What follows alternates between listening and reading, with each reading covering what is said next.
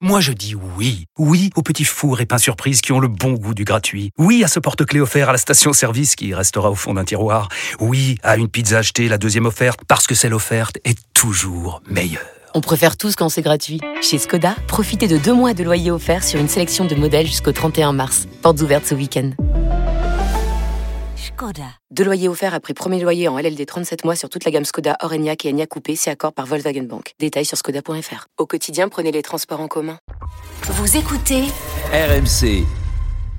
D'éclat de Dino Baggio, en fait, il y a un peu plus de 20 ans, il y a un ancien joueur qui avait écrit un bouquin euh, en 2000. Le, le joueur s'appelle euh, Carlo Petrini, alors ancien joueur parce qu'il est euh, malheureusement décédé, euh, et qui avait écrit un long bouquin où il euh, dénonçait euh, tous les problèmes du football italien en parlant des matchs truqués avec les exemples évidemment auxquels il avait participé, les paiements au black des salaires, les commissions euh, et notamment le dopage. Il y avait beaucoup de passages sur le dopage.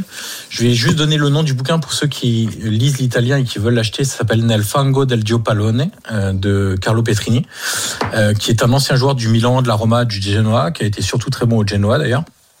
Et euh, il raconte notamment comment il, contournait pardon, les contrôles antidopage à l'époque. Donc lui, il a joué dans les années 60, 70, 80. Et donc en fait, euh, les joueurs, euh, ils avaient des peignoirs à double poche dans lesquels ils mettaient euh, une, euh, une poire à lavement euh, remplie d'urine d'un joueur propre euh, qui ne jouait pas les matchs en l'occurrence. Et ensuite, dans cette double poche, ils avaient un petit trou. Et quand ils allaient faire le contrôle antidopage, vu que c'était pas vraiment beaucoup contrôlé, surveillé, eh ben ils vidaient la poire à lavement avec l'urine propre euh, dans le tube de, du contrôle antidopage. Et résultat, il y avait aucune personne qui était prise pour euh, pour euh, pour dopage en Italie à cette période-là. Il évoque aussi évidemment Thibaut a commencé à le faire tous les cas de joueurs euh, décédés de malaise, de leucémie, de cancer. On a parlé de Tacola, de la Roma, mais il y a aussi pas mal de joueurs de la Fiorentina. Euh, un qui est mort d'une leucémie à 39 ans, un autre qui est mort de la maladie de Charcot à 49 ans. On a un ancien joueur de Bologne, Roversi, qui est mort d'une tumeur au cerveau à 52 ans. Euh, tous ceux qui ont évidemment euh, d'autres types de cancers dont a évoqué, enfin qu'a évoqué pardon euh, tout à l'heure Thibaut.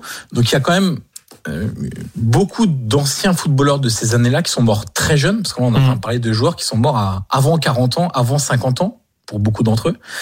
Euh, et il raconte notamment, euh, on parlait tout à l'heure des cocktails euh, qui étaient faits à l'époque, parce que c'était pas euh, c'était pas scientifique hein, à l'époque c'était vraiment des cocktails l'impression d'être dans une dans une ferme à la campagne euh, un trou par lequel passe le soleil belge, quoi. puis C'était on- le pot belge de l'époque. Ouais, c'est ça. Et, et il raconte comment lui, lors d'un Vérone Genoa, il jouait alors au Genoa.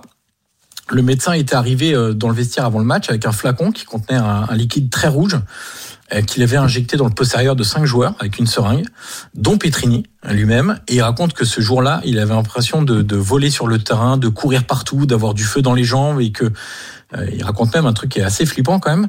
Euh, à la fin du match, il avait de la bave verdâtre qui sortait de sa bouche. Oh. Euh, et il racontait que ça, il l'a pris plusieurs matchs, que l'effet durait des heures, que à la fin, ils avaient une telle énergie que même après le match, ils ne pouvaient pas s'asseoir, ils ne tenaient pas en place, que plusieurs heures après l'administration, ils avaient la langue qui gonflait, qui les empêchait de fermer la bouche. Euh, et il raconte aussi que euh, toujours euh, au Genoa, il y a le masseur un jour qui avait fait venir le gardien remplaçant en lui disant bah tiens euh, l'entraînement avait commencé, il lui dit tiens viens voir mon ami, je vais te faire je vais te faire goûter du vin dans le vestiaire là, j'ai trouvé un bon petit vin là, tu, tu vas goûter, tu vas me dire ce que t'en penses. Et il l'a amené dans le vestiaire, c'était pas du vin évidemment. Il lui a fait avaler une euh, cocktail euh, cocktail maison. Euh, les joueurs racontent que quand il est revenu sur le terrain, ils avaient l'impression qu'il avait euh, bu 2 litres d'alcool. Il était pas du tout en état de, de jouer. D'un seul coup, il est devenu euh, euh, très en colère, furieux, très énergique, à courir partout, à crier, etc. Et sur un ballon haut, cinq minutes plus tard, il s'est écroulé. Voilà, perte de connaissance, les yeux révulsés, euh, voilà, tombé comme un sac euh, vide, quoi, tout simplement.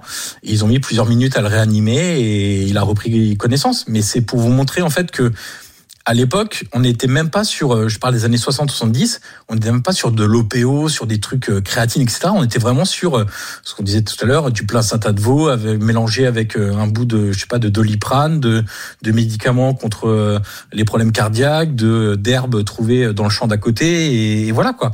Et, et- et Petrini raconte des scènes mais hallucinantes dans ce bouquin. Euh, il raconte aussi notamment euh, le faux coup de poing sur la table de la fédération et de la ligue italienne en 2004 après le fameux procès de la Juve, euh, où la Ligue, bah, un peu sous pression quand même, se dit bon bah on va pas faire que des tests urinaires, on va faire des tests sanguins. Un peu comme ce qui se fait au vélo, c'est-à-dire bah, croiser les, deux tests pour pouvoir déceler beaucoup plus de substances. Sauf qu'en fait, euh, avec la grande des joueurs, ils l'ont rendu facultatif. Évidemment, personne ne prenait l'option test sanguin et se contentait du petit test urinaire, et notamment les fois où il raconte les fois où Sidorf, Gattuso, Pancaro et pas mal de joueurs du Milan, qui étaient tirés au sort pour passer au contrôle antidopage, disaient que bah non, non, ils n'avaient pas envie. Et même Gattuso inventait des scènes en disant bah moi je suis rentré dans la salle antidopage, il y avait 10 personnes, et puis il y avait des seringues alignées là pour prélever le sang, c'était dégueulasse, c'était pas aux normes. Moi, c'est hors de question, on n'est pas des animaux. Et puis il y avait le chef euh, du contrôle antidopage qui avait dit euh, bah, en fait c'est bizarre euh, qu'il ait vu tout ça parce que déjà c'est deux pièces différentes pour le contrôle urinaire et le contrôle euh, sanguin et c'est pas fait à, base de seringue parce qu'on a une autre technique pour prélever le sang.